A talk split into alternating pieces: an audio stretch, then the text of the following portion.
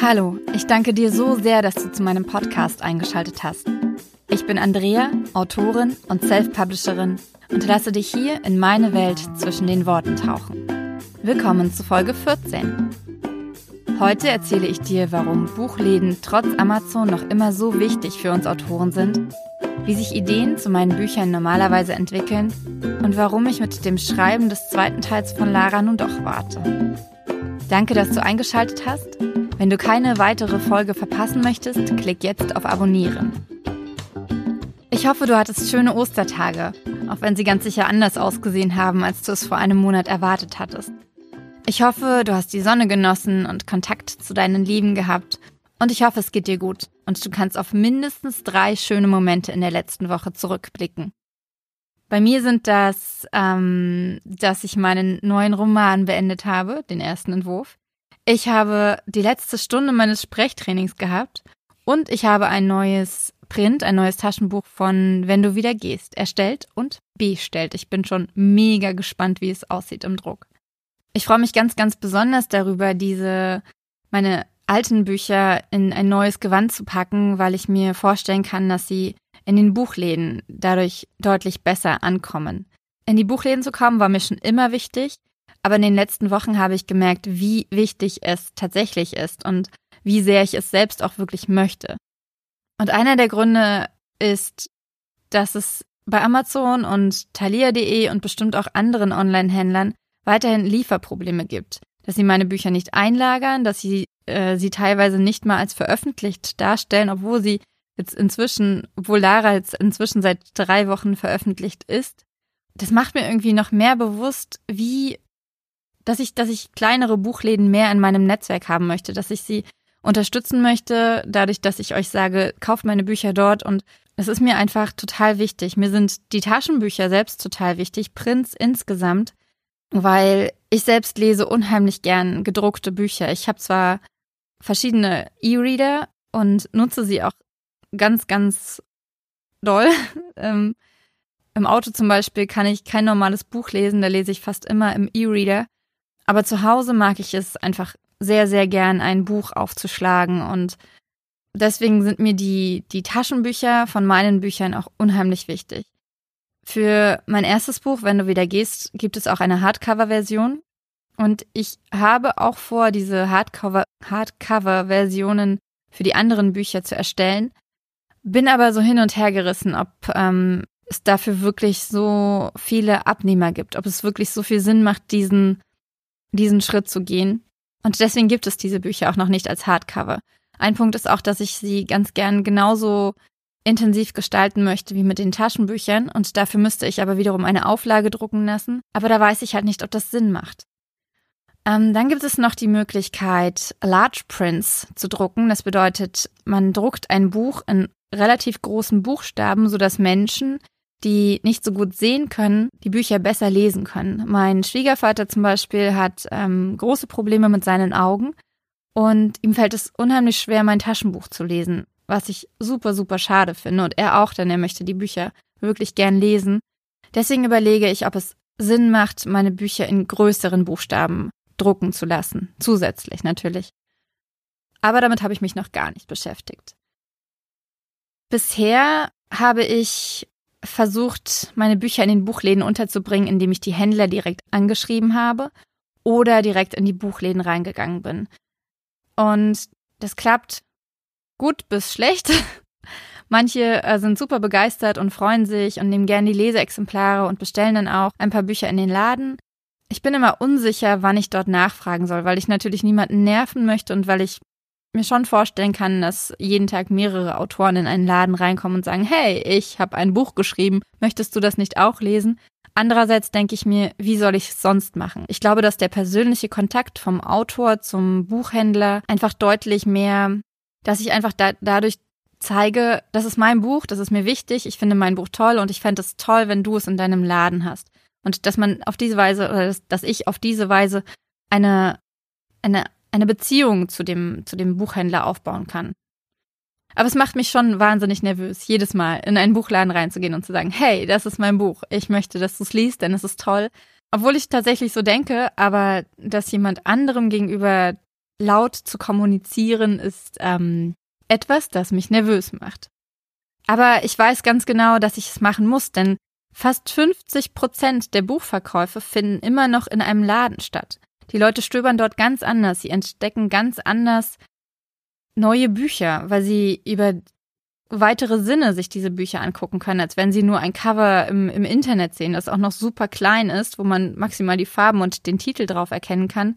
Und im Buchladen wirkt ein Buch, das, das liebevoll gestaltet wurde, also auf mich zumindest einfach total anziehend. Und ich nehme Bücher unheimlich gerne in die Hand. Ich lese zwar keine Klappentexte, aber ich blättere in den Seiten. Wenn ein Buch mich sehr anspricht, dann lese ich die erste halbe Seite und ich finde es einfach total schön, wenn Menschen das mit meinen Büchern machen können, wenn sie nicht nur über das Scrollen im Internet und das Klicken und äh, das Lesen von digitalen Texten auf meine Bücher aufmerksam werden, sondern in einem Raum, in dem sie von Büchern umgeben sind, in dem diese Magie aus Papier und Geschichten auf sie einströmt und ich selbst liebe es, in Buchhandlungen zu gehen und dort nach Büchern zu suchen und mache es viel zu selten. Außer jedes Mal, wenn ich an einem Buchladen vorbeilaufe. Für mich ist einfach, äh, für mich als Autorin ist es einfach ein Traum, dass mein Buch in einem Buchladen zu finden ist. Und das ist schwer. Denn die Buchhändler bekommen für Bücher, auch wenn man es nicht glaubt, relativ geringe Margen. Das heißt, sie verdienen da relativ wenig dran, so wie alle in der Buchbranche eigentlich wenig an den Büchern verdienen und deswegen gehen sie ein hohes Risiko ein, wenn sie einen unbekannten Autor aufnehmen. Zusätzlich gibt es täglich so viele neue Bücher, die auf den Markt kommen, und das macht die Entscheidung ja noch schwerer. Und man wird von allen Seiten gepitcht. Die Verlage kommen mit ihren Vertretern auf einen zu. Die Verlage haben ein riesiges Marketingbudget und dadurch diese Macht, ihre Bücher in die Buchregale stellen zu lassen und nicht nur in die Regale, sondern insbesondere die Tische, die man so sieht, die werden oft gemietet von den, von den Verlagen, damit sie ihre Bücher dort unterbringen kann.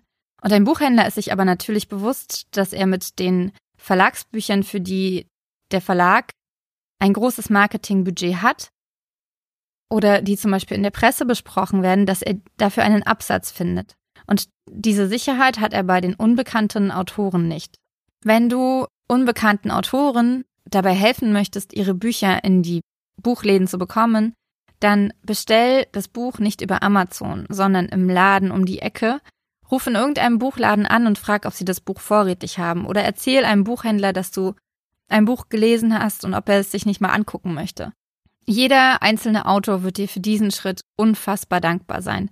Denn Oftmals ist es ja so, dass man ein gutes Buch liest und gar nicht darüber spricht. Aber dieses darüber sprechen hilft dem Autor, das Buch bekannter zu machen und auf diese Weise mehr Zeit zu haben, um das nächste Buch zu schreiben. Ich glaube, dass das vielen gar nicht bewusst ist, dass sie einem Autor dabei helfen können, mehr Zeit fürs Schreiben zu haben, weil durch den ähm, höheren Umsatz, den man natürlich hat, wenn man mehr Leser hat, hat man einfach mehr Zeit. Man, man muss nicht auf andere Weise Geld verdienen oder die vorhandenen Bücher selbst so viel pushen und bewerben, wenn, wenn Leser einfach ihren Freunden oder halt dem Buchhändler um die Ecke sagen, hey, das war ein tolles Buch, das solltest du dir mal angucken, ähm, mir hat das und das daran gefallen und so weiter.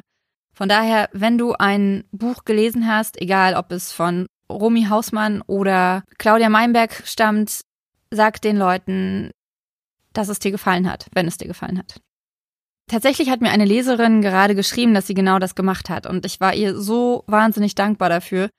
Und ähm, der Kontakt zu Lesern ist sowieso was, was meinen Tag immer wieder erfüllt. Ich habe jeden Tag beantworte ich Leser-E-Mails, bekomme Leser-E-Mails und freue mich einfach so, so sehr über das, was ihr mir erzählt. Das sind teilweise Schnipsel aus dem Alltag, es sind äh, Kommentare zu meinen Büchern oder zu Dingen, die gerade in der Welt passieren. Und gestern habe ich eine Leserfrage bekommen von der lieben Sandra, von der ich dachte, dass sie ganz gut in den Podcast passen würde. Zumindest die Antwort darauf. Ich lese sie dir einfach mal vor. Ich stelle es mir schwierig vor, wie man sich den gesamten Buchinhalt und wo die Story hingehen soll, schon am Anfang vorstellen kann. Macht man sich da eine Mindmap oder entsteht alles beim Schreiben und man kennt nur die Grundcharaktere? Ich habe ja schon erzählt, wie ich meinen ersten Entwurf schreibe in einer vergangenen Folge, ich glaube in der vorletzten. Aber wie entwickelt sich so eine Idee eigentlich? in der Regel ist es so, dass es einen ersten Funken gibt und ich diesen Funken funken lasse. Ich mache damit eigentlich nichts, es sei denn, er packt mich sofort ganz intensiv. Viele machen das nicht. Wenn der Funke gut ist, dann folgen Ideen. Dann fängt es quasi an zu brennen, das kleine Feuerchen und immer mehr Bruchstücke und Einzelteile und Details kommen in meinen Kopf und bilden dann nach und nach eine Geschichte. Und irgendwann akzeptiere ich diese Geschichte, diesen Funken als Projekt und lasse mich mehr darauf ein. Und erst dann fange ich an, mir Notizen zu machen. Meistens. Bei Lara war das ja komplett anders. Da hat der Traum, der die Geschichte in meinen Kopf gebracht hat, sofort den gesamten Plot in meinem Kopf entstehen lassen. Aber normalerweise ist das nicht so. Normalerweise kommen die Ideen nach und nach und alles entwickelt sich über die Zeit. Und dann sammle ich wirklich über Wochen und Monate Notizen. Und über die Zeit finde ich dann einen Zugang zu den Charakteren. Ich lerne sie halbwegs kennen und auch die Atmosphäre der Geschichte kommt so ein bisschen in meinen Kopf. Das meiste entwickelt sich aber wirklich beim Schreiben. Aber irgendwann kommt der Punkt, wo ich die Geschichte nur noch aufschreiben will, wo ich keine weiteren Informationen dazu sammeln will und wo ich merke, jetzt ist sie reif. Jetzt weiß ich das Wichtigste, was ich wissen muss was mich, was mich in die Geschichte hineinzieht.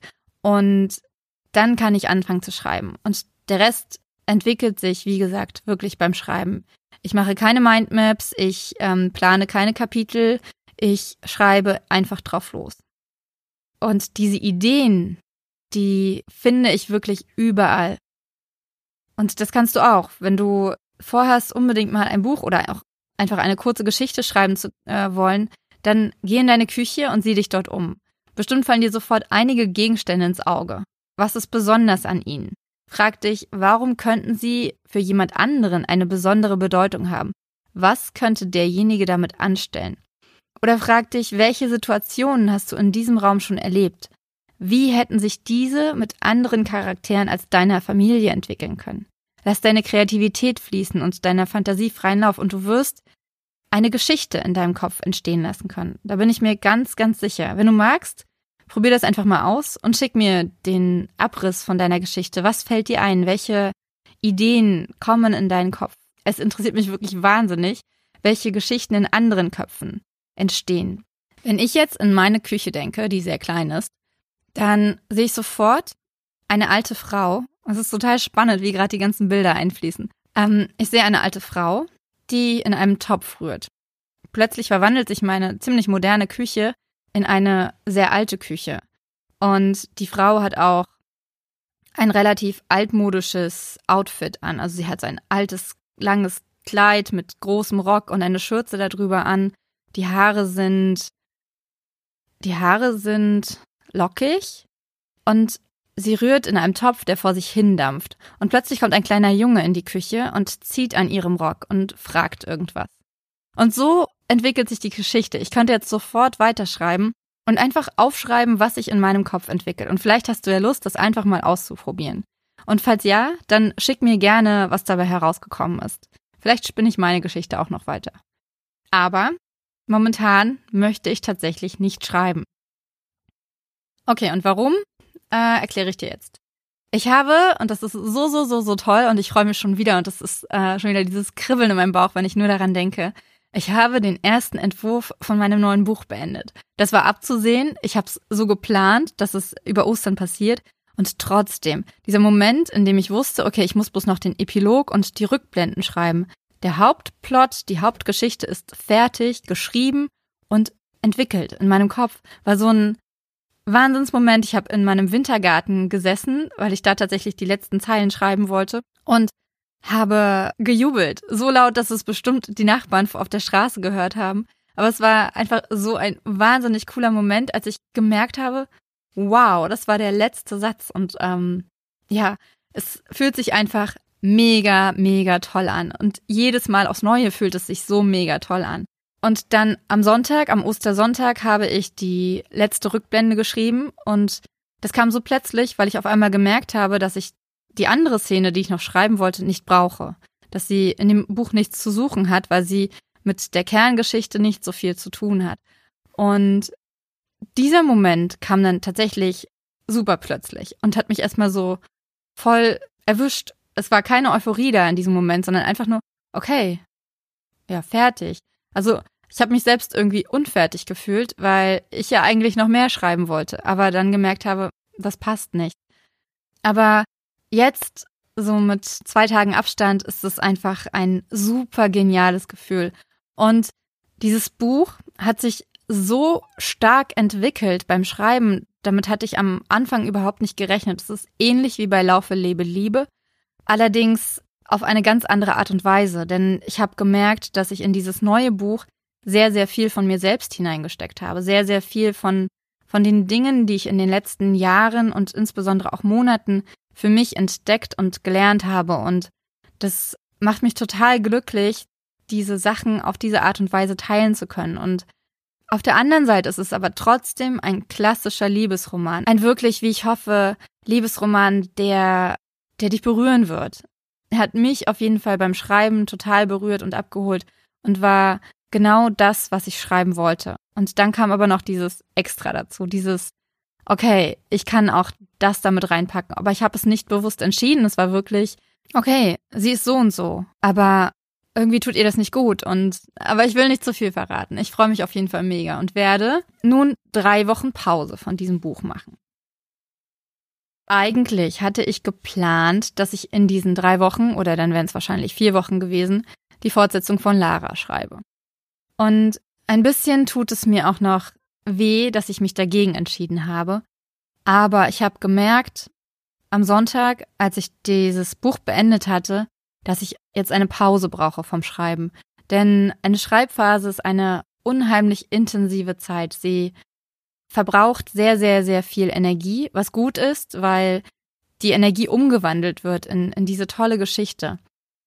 Aber deswegen bleiben andere Sachen auf der Strecke. Ich habe tatsächlich jeden Morgen von 6 Uhr bis halb zehn, zehn geschrieben, mit kurzen Pausen zum Kind wecken und sowas allem. Aber dieses permanente Schreiben und wenn ich in drei oder vier Wochen die Fortsetzung von Lara hätte schreiben wollen, dann hätte ich jeden Tag drei bis viertausend Wörter schreiben müssen. Und diese, dieser permanente Schreibdruck tut mir, glaube ich, nicht gut, wenn ich das noch weitere drei oder vier Wochen durchziehe. Ich habe einfach gemerkt, dieses Gefühl, befreit zu sein von dem, von dem Schreiben, ob, egal wie gerne ich schreibe, ich liebe es zu schreiben, aber dieses Gefühl, okay, jetzt bin ich fertig und ich kann jetzt erstmal atmen wieder, auf eine andere Art und Weise atmen, mich mit anderen Dingen befassen, die mir auch genauso wichtig sind und die auch genauso wichtig sind. Ich möchte einfach nicht direkt in eine andere Geschichte eintauchen. Ich möchte diese Geschichte sacken lassen. Ich möchte, dass, dass sich die äh, Geschichte in meinem Kopf weiterentwickelt, die ich gerade geschrieben habe. Und ich glaube auch, dass es möglicherweise länger gedauert hätte, Lara 2 zu schreiben. Dann hätte ich da gestanden und gesagt, okay, aber ich will ja das andere Buch überarbeiten. Stephen King sagt zwar, man soll sich damit sechs Wochen Zeit lassen, bevor man den ersten Entwurf überarbeitet, aber so lange will ich nicht warten. Drei Wochen sind vollkommen in Ordnung und es gibt so vieles, was ich in dieser Zeit machen möchte, dass ich davon überzeugt bin, dass mich diese anderen Sachen sehr von der Geschichte ablenken, was das Ziel ist, dass man mit viel Abstand in die Überarbeitung hineingeht. Und ich möchte in den nächsten Wochen zum Beispiel meinen YouTube-Kanal starten. Ich möchte endlich, endlich, endlich meine ähm, Fotoseite gestalten. Ich möchte mich selbst sortieren. Ich habe zum Beispiel noch keine Quartalsplanung gemacht. Die gehe ich heute an. Ich möchte die Zeit mit meinem Kind genießen, die wir jetzt gerade haben und die uns gegeben wurde. Und ich möchte endlich die Interviews mit Sandy und Freier veröffentlichen. Ich möchte neue Interviews aufnehmen. Ich möchte meine Website aufbauen. Und ich möchte eventuell Lara als Hörbuch aufnehmen, wenn ich es schaffe, mir dazu den Raum zu nehmen. Du siehst, es ist einiges, das ähm, liegen bleiben würde, wenn ich das neue Buch direkt anfangen würde zu schreiben. Aber es ist vollkommen egal, wann ich es schreibe. Ob ich es jetzt schreibe oder nachdem ich das neue Buch veröffentlicht habe, macht keinen Unterschied zeitlich. Und deswegen habe ich mich dazu entschieden, es einfach noch länger liegen zu lassen. Und ich kann mir auch vorstellen, dass mein Unterbewusstsein gesagt hat, wir warten noch, weil das Konstrukt noch nicht fertig ist, weil noch was fehlt. Was ich machen werde, ist die Notizen, die ich habe, wirklich in einen Mini-Plot aufzuschreiben. Also die Geschichte einmal abzureißen. So habe ich das mit dem letzten Buch gemacht, was ich jetzt gerade beendet habe. Und das hat super gut geklappt. Und ich denke, das werde ich auf jeden Fall jetzt mit dem zweiten Teil von Lara machen, sodass ich nicht unvorbereitet anfange zu schreiben im Sommer. Ja, und ähm, es bleibt auf jeden Fall bei der Veröffentlichung im Herbst. Genaues möchte ich dazu noch nicht sagen, aber ich halte dich auf jeden Fall auf dem Laufenden. Ja, und das war's. Du siehst, meine Woche war mal wieder super voll. Trotzdem habe ich es geschafft zu lesen, und zwar habe ich äh, Der nächste beste Schritt von Jule Pieper zu Ende gelesen. Ich durfte es vorab lesen und bin äh, tatsächlich super angetan von dem Buch und es ist total witzig, weil einige Parallelen da drin zu meinem neuen Buch sind, aber das Buch trotzdem ganz anders ist. Ähm, Sandy, die Autorin, die hinter dem Pseudonym Jule Pieper steckt, ist ja eine Freundin von mir und wir haben einiges gemeinsam, was die Entwicklung unseres Selbst geht. Und deswegen ist es, ähm, war es für mich, glaube ich, auch sehr inspirierend, ihr Buch beim während des Schreibens zu lesen, ohne dass natürlich ich irgendwas daraus übernommen hätte oder so. Aber es war ähm, total schön zu sehen, wie sie etwas Ähnliches in ihrem Buch verarbeitet. Und einfach weil ich das Buch so sehr mochte, möchte ich dir meine Rezension dazu vorlesen.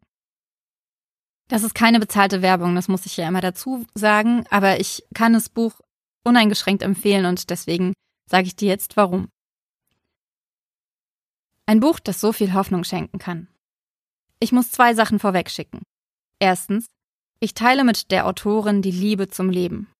Zweitens, vieles aus Alex Geschichte ist mir vertraut, auch wenn ich es selbst anders erlebt habe. So, und nun erkläre ich dir, warum dieses Buch fünf Sterne mehr als verdient. In Alex Geschichte zeigt Jule Pieper auf, dass das Leben dich liebt dass die Steine, die es dir in den Weg legt, einen Sinn haben, dass es deinen Weg zu gehen gilt und dass du ihn mit offenen Augen gehen musst, damit es auch wirklich dein Weg ist. Ich finde dieses zweite Buch von Jule Pieper um so vieles stärker als das erste, was ich auch sehr mochte. Aber dieses geht um so vieles tiefer in die Wahrheiten und Weisheiten des Lebens, dass ich oft lächelnd dasaß und nickte. Denn ich verstehe das Leben auf eine ähnliche Art und Weise. Meine Leseempfehlung richtet sich an alle, die noch nach ihrem Weg suchen. Es geht nicht darum, ihn auf großen Reisen oder Wanderungen zu finden. Seinen eigenen Weg findet man nur in sich selbst, unabhängig von anderen Menschen und Gegebenheiten. Und jeder Weg beginnt mit einem einzigen Schritt. Und für manche könnte dieser darin bestehen, dieses Buch zu lesen. Ganz stark verdiente fünf Sterne, zu einem großen Teil für Jules Mut, diese Geschichte zu teilen und für die Intention, damit anderen Menschen solch einen Mut zu machen. Ja, wie du siehst, das Buch hat mich sehr, sehr begeistert. Ich mag den Schreibstil von Jule Pieper sehr. Der ist einfach echt und nah am Leben und man muss das mögen, aber ich tu's. Ich mag's total, wenn, ähm, wenn etwas ja echt ist. Dann lese ich, habe ich gestern angefangen zu lesen, ähm, das Buch Inneres Kind heilen. Ich war schon immer so, wie du endlich alte Glaubenssätze auflöst und wie entfesselt dein Glück selbst in die Hand nimmst. Das ist von Stefanie Lorenz. Ich habe mich schon viel mit den Themen Glaubenssatz und ähm, ja, Glaubenssätze auflösen beschäftigt, habe aber das Gefühl, da einfach noch viel mehr machen zu können. Und ich finde es immer sehr inspirierend, Bücher in dieser Richtung zu lesen und habe deswegen es mir einfach mal auf den Kindle geladen. Einen Podcast, den ich gerade beendet habe und der gut zu dem äh, Thema passt, worüber ich vorhin gesprochen habe, ist von The Creative Pen. Joanna Penn ist eine meiner liebsten ähm, Self-Publisherinnen aus UK. Und ähm, sie hatte das äh, ein Interview zum Thema How to get your books into libraries and bookstores. Es war ein Interview und ich habe auf jeden Fall einiges da, darüber gelernt. Ich glaube, dass die Systeme, gerade was die Bibliotheken angeht, in, im englischsprachigen Bereich ein bisschen anders sind als in Deutschland. Aber ich will es mir auf jeden Fall nochmal anhören, weil super viele gute Tipps da drin waren. Zum Beispiel auch, dass es für Bibliotheken interessanter ist, Hardcover aufzunehmen, weil diese nicht so schnell, ja, ihr wisst ja, Taschenbücher, wenn die durch viele Hände gehen, wie die dann aussehen können. Und ein Hardcover ist wohl zweimal so lange haltbar. Und das fand ich dann schon sehr überzeugend nochmal, um mich mit diesem Thema nochmal intensiver auseinanderzusetzen. Mm, heute bin ich dankbar für die Freiheit zu entscheiden, womit ich meinen Arbeitsalltag in den nächsten Wochen gestalte.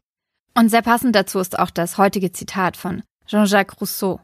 Der hat gesagt, die Freiheit des Menschen liegt nicht darin, dass er tun kann, was er will, sondern dass er nicht tun muss, was er nicht will. Und ich finde dieses Zitat einfach gerade so passend für meine Situation und vielleicht kannst du darin auch etwas für deine Situation finden. Ich finde, wir verstehen unter Freiheit immer, dass wir unheimlich viele Rechte haben, dass wir uns alles Mögliche rausnehmen können und, ähm, und unseren eigenen Weg gehen können. Das ist absolut richtig. Aber für mich besteht die Freiheit einfach auch darin, Nein zu sagen. Zu sagen, ich möchte das nicht. Und ich glaube, dass das ein Gedanke ist, den wir alle ein bisschen mehr verinnerlichen sollten. Dass es nicht immer nur darum geht, geht, sich Dinge zu nehmen, sondern auch zu sagen, stopp, ich will das nicht. Und ich glaube, das ist ganz wichtig und das ist eine Freiheit, die viele von uns nicht nutzen. In diesem Sinne, Danke, dass du bis hierhin gehört hast. Wenn dir die Folge gefallen hat, schick mir gerne ein Like oder auch eine Nachricht oder teile sie mit jemandem, den sie interessieren könnte. Ich freue mich wahnsinnig, wenn du meinen Podcast abonnierst und beim nächsten Mal dabei bist. Mach's gut. Danke, dass du mich hörst und dass du mich liest. Deine Andrea.